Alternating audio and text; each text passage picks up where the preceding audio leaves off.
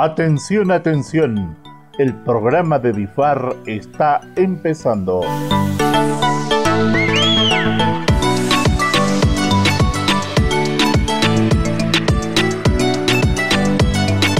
Muy buenos días.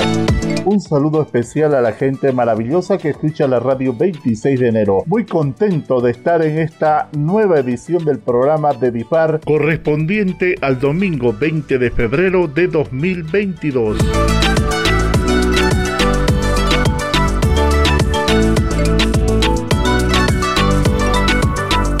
Este programa forma parte del convenio suscrito entre la Agencia de Cooperación Internacional del Japón y el Gobierno Autónomo Municipal de Vallerande sobre el proyecto de empoderamiento comunitario para el manejo de residuos sólidos en la ciudad de Vallerande, bajo el Partnership Program de JICA. Cuenta con el auspicio del Sistema de Radio y Televisión 26 de enero que se encuentra comprometido con la preservación del medio ambiente.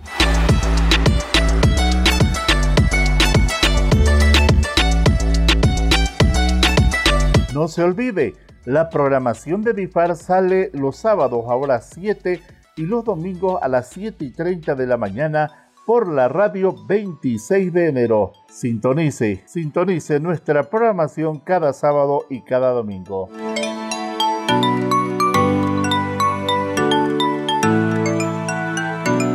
les hacemos conocer el número de teléfono que está disponible. Es el 635 62 378. Asimismo, tenemos la página web www.difar.jp.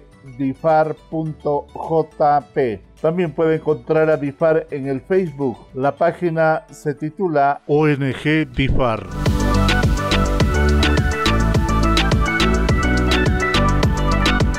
Aparte de los espacios en la web, usted puede visitar nuestras oficinas en calle Montes Claros número 168 en la ciudad de Vallerande. Puede presentar sugerencias para el programa y averiguar también sobre las actividades que tiene programadas el DIPAR.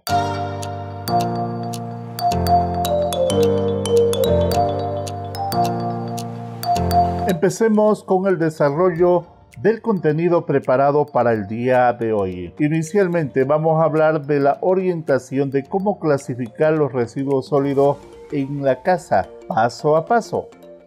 Les pido mucha atención a nuestros amigos y amigas. El Gobierno Autónomo Municipal de Vallerande realiza en los días predeterminados la recolección de los residuos sólidos que están destinados al reciclaje es importantísimo conocer cómo separar y clasificar la basura en nuestra casa. Por eso vamos a hablar de la separación de los residuos sólidos. No siempre conocemos cuáles de los materiales que tenemos como desechos son reciclables y cometemos el error de confundir con otros. Por eso en este programa se explica con la mayor claridad posible la clasificación de los residuos sólidos. Se requiere realizar el procesamiento necesario de los residuos orgánicos antes de entregarlos al camión recolector. Por ejemplo, hay que quitar la mayor cantidad de humedad posible. Para conocer a detalle estos temas, Kaori ha preparado un interesante texto que es presentado por Delia Mamani. Escuchemos, por favor. Para clasificar residuos sólidos es muy importante separar los residuos orgánicos de otros residuos, ya que cuando se separa los orgánicos, los otros residuos se quedan secos, no huelen mucho y es más fácil de clasificar. Cuando se separa así, los otros residuos se pueden clasificar en reciclables y no reciclables. Los reciclables son plásticos, vidrios, metal y papel. En plásticos reciclables tenemos las botellas de soda plástica, frasco de yogur, frasco de lavandina, frasco de alcohol, frasco de mayonesa, ketchup, bolsa plástica gruesa de soda y cerveza, bolsas de leche y jugos como Pilfruit y Chiquichoc. En vidrios reciclables tenemos las botellas de vidrio de vino, Fernet, Singani y ron. En metal incluye las latas de cerveza, latas de crema de leche, salsa de tomate, entre otros. En papeles reciclables son cartón, periódico, revista y otros papeles blancos y de colores. Ojo, Los siguientes residuos no son reciclables, así que no debemos mezclarlos. Vasos desechables, cubiertos desechables, bombillas, bolsa plástica, papel higiénico. Repito, no son reciclables los vasos desechables, cubiertos desechables, bombillas, bolsas plásticas, papel higiénico. Por lo tanto, no debemos mezclarlos. Ahora les explicaré la manera correcta de colocar tus residuos orgánicos para el día de recolección en Valle Grande. Esto es para los participantes del reciclaje en el municipio de Valle Grande. Es muy importante quitar el agua, la mayor cantidad posible. Entonces se recomienda tres puntos de cómo quitar el agua de tus residuos orgánicos. 1 Pelar la cáscara de verduras y frutas antes de lavar, es decir, cambiamos el orden de cuando lavas verduras y frutas antes de pelar la cáscara. Así sencillamente puede disminuir el agua que vaya al tacho. 2. Poner residuos orgánicos a un colador o encima de un periódico por un poco tiempo antes de agregar al tacho. 3. Aprieta tus residuos orgánicos con tu puño y desecha el agua que sale. Cuando hayas quitado el agua de tus residuos orgánicos, están listos para agregarlos al tacho. En el tacho que contamos, lo primero que debemos hacer es poner el estructurante, que es materia seca que se entrega en recolección, en los primeros 10 centímetros de profundidad del tacho. Posteriormente, colocamos los residuos orgánicos al tacho y agregamos el mismo volumen de estructurante cada vez que se echa los residuos orgánicos. Así puede quedar menos agua, ayuda a la fermentación, con eso se puede evitar mal olor en su casa y en el centro de compostaje.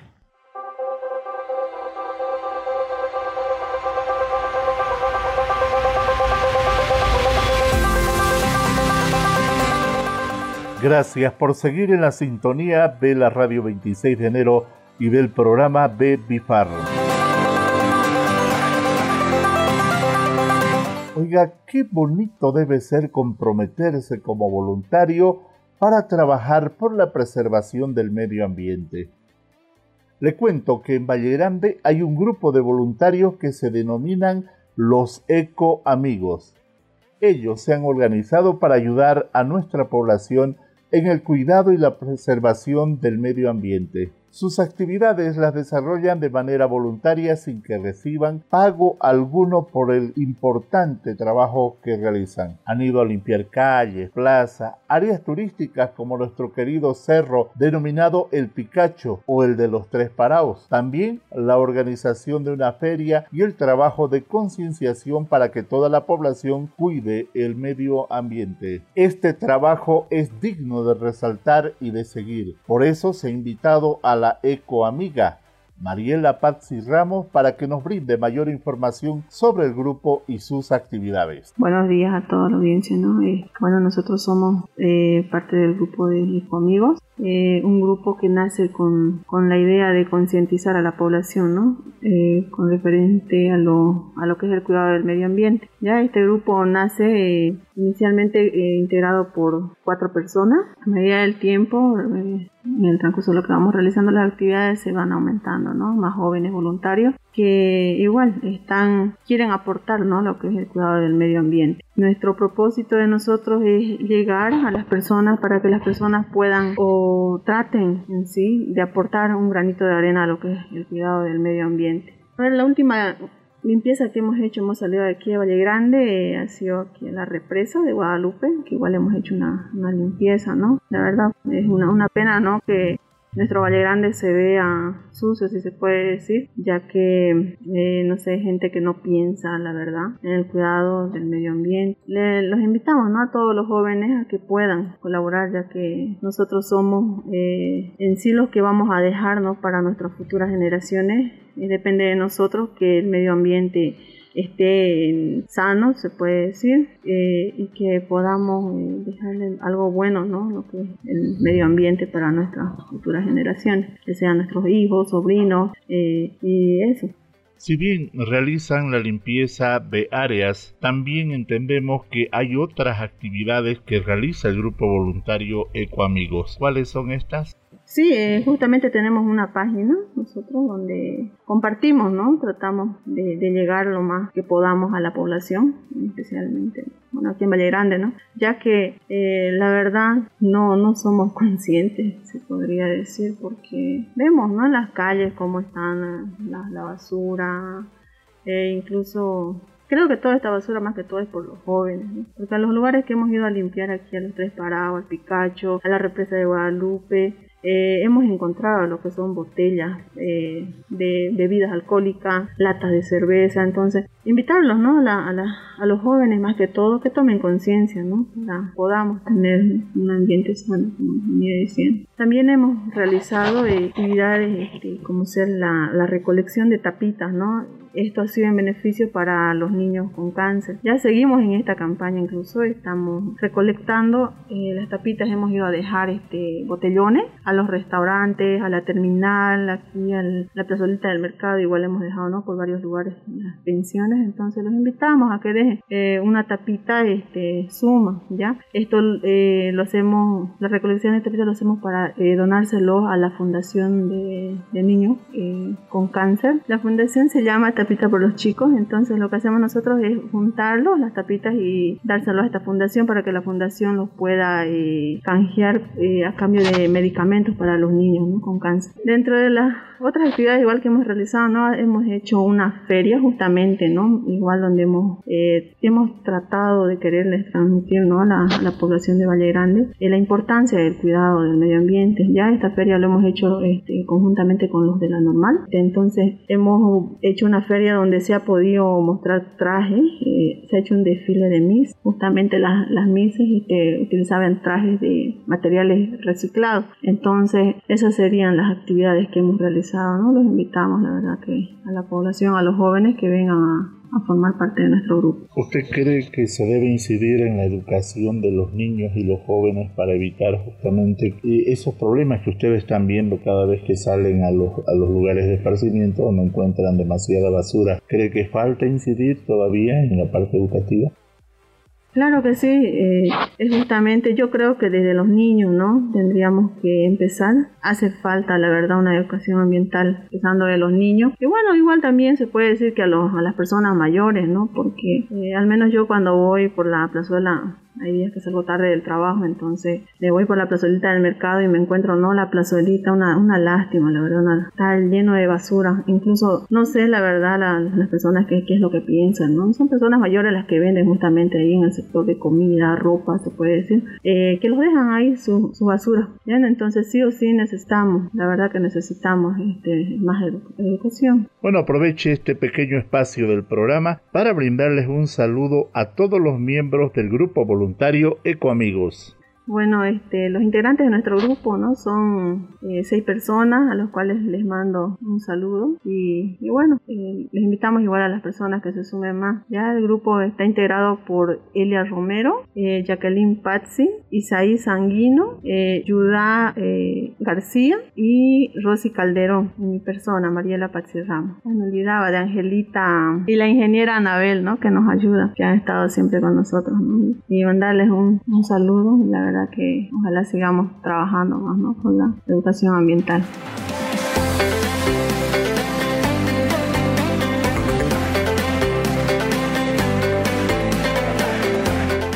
Sigamos con el programa, entramos a la tercera parte.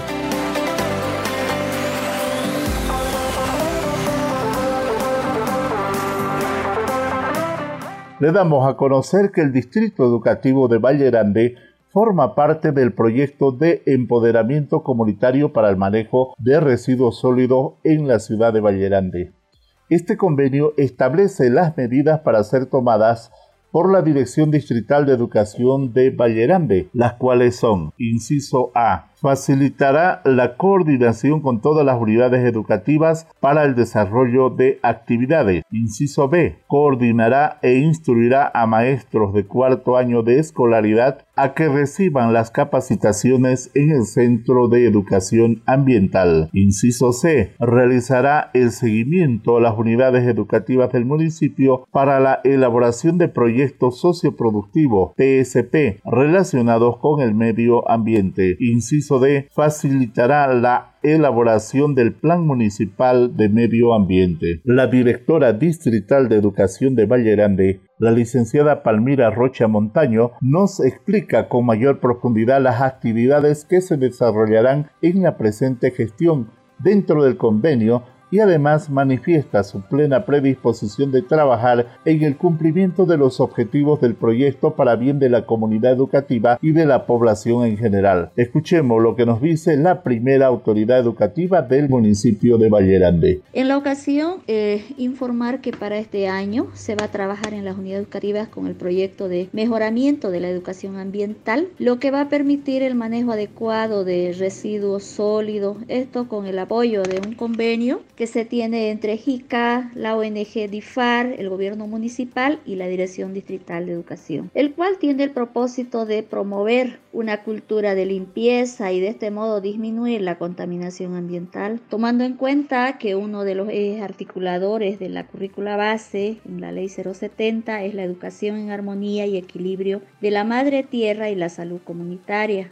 por lo cual se va a implementar temáticas ambientales en el desarrollo curricular eh, con la finalidad también de eh, favorecer, promover la formación integral y holística de nuestros estudiantes, para lo cual el proyecto contempla acciones para trabajar con las unidades educativas en jornadas de capacitación, tanto a estudiantes, docentes, padres de familia, en aspectos de seguridad alimentaria, donde se logre incidir en aprendizajes para una producción ecológica de verdura y también aprendan a valorar y seleccionar los alimentos saludables para el consumo, ya que con la situación de la pandemia debemos tener nuestras defensas altas para precautelar nuestra salud. Eh, por otro otro lado también se va a trabajar en la reducción de bolsas plásticas, donde los estudiantes aprenderán a elaborar sus bolsas ecológicas, organizando campañas de concienciación a la comunidad. Y luego finalmente se tendrá una feria también ecológica mostrando los resultados y evaluando también el nivel de participación de la comunidad,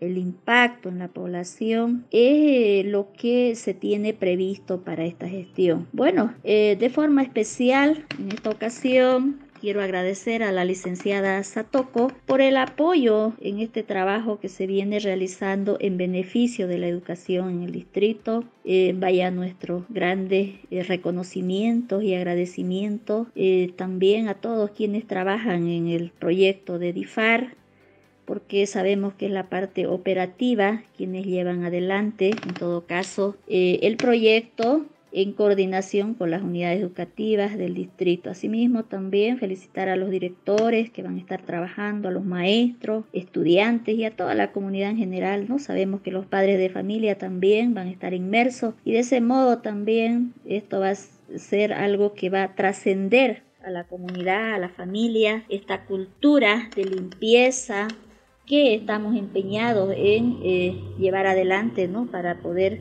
precautelar, favorecer, cuidar también lo que es nuestro medio ambiente la madre tierra. Muchísimas gracias.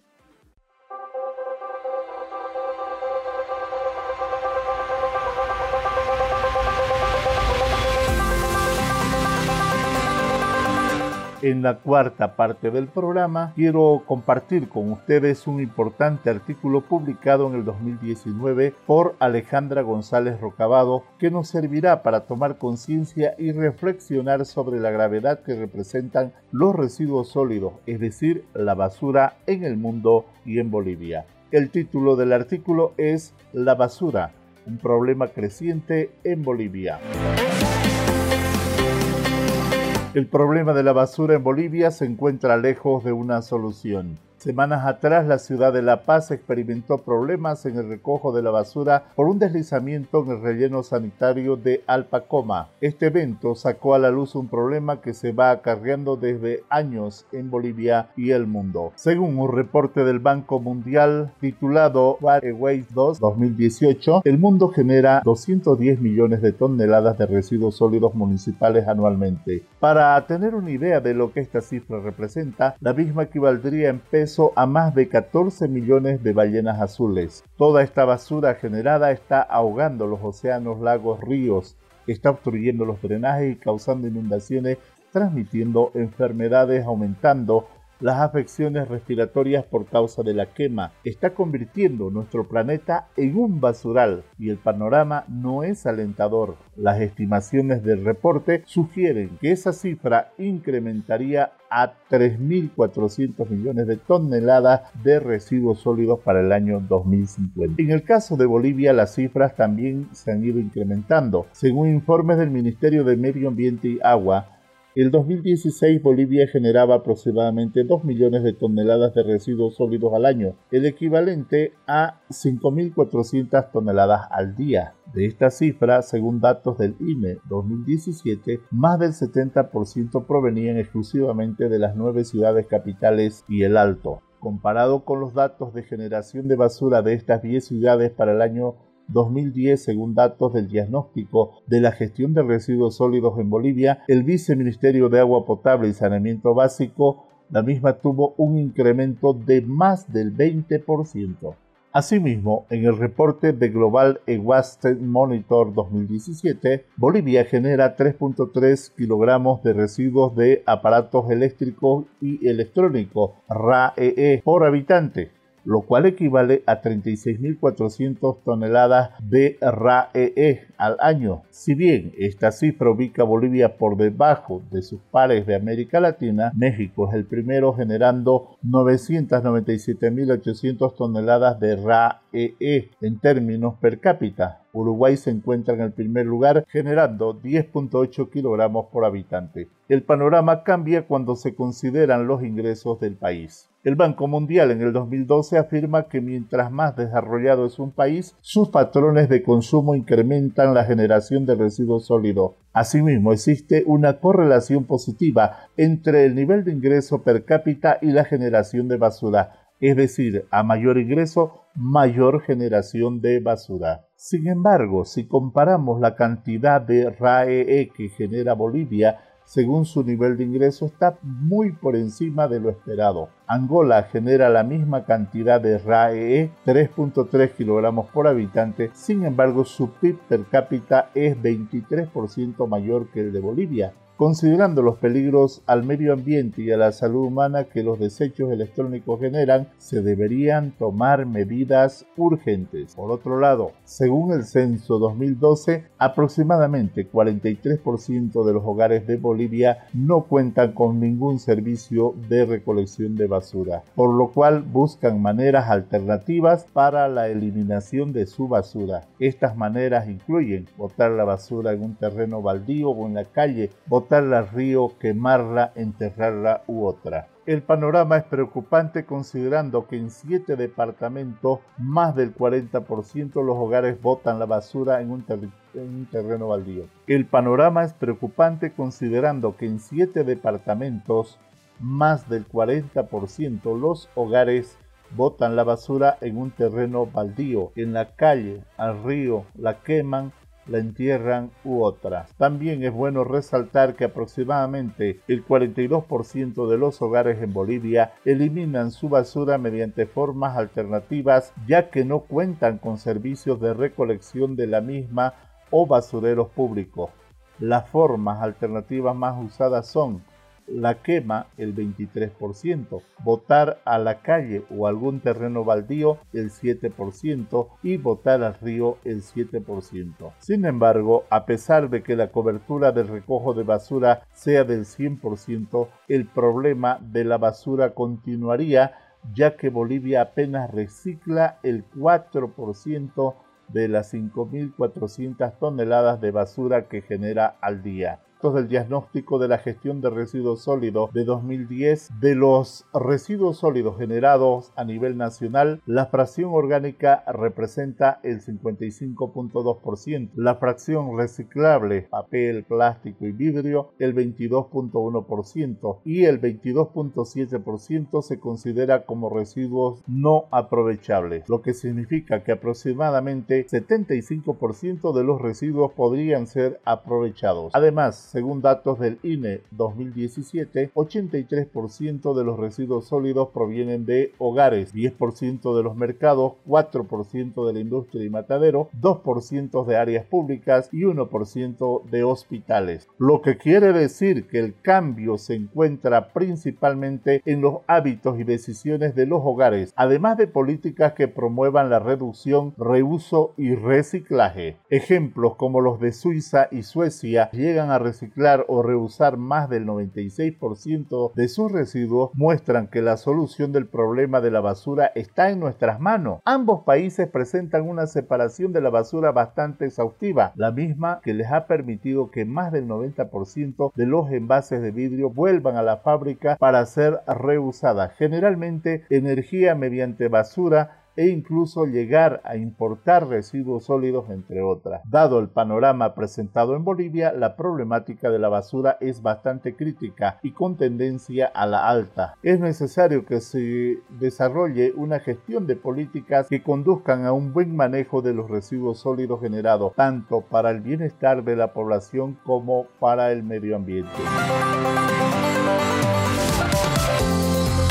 Ese es el artículo titulado La basura, un problema creciente en Bolivia, cuya autora es Alejandra González Rocabado, publicado el 2019. Es el deseo de BIFAR y del Gobierno Autónomo Municipal de Vallerande que la realidad que se muestra como muy negativa en Bolivia se revierta muy pronto y justamente gracias a las acciones que se están tomando de separar, de clasificar la basura y por supuesto de reutilizarla y reciclarla. De esa manera reducimos en gran medida el volumen que va a nuestro vertedero municipal. Para tomar conciencia y para seguir los buenos ejemplos que se están desarrollando por aquellas poblaciones que todavía no tienen un eficiente sistema de recolección y disposición final de los residuos sólidos.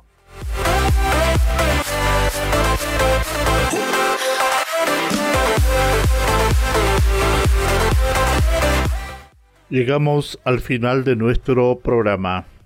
Estamos muy satisfechos de haber compartido bastante información y también temas para reflexionar. Volveremos con otro similar el próximo fin de semana. Agradecemos su amable atención. Le deseamos un feliz inicio de semana, un feliz domingo y nos despedimos. Muy buenos días.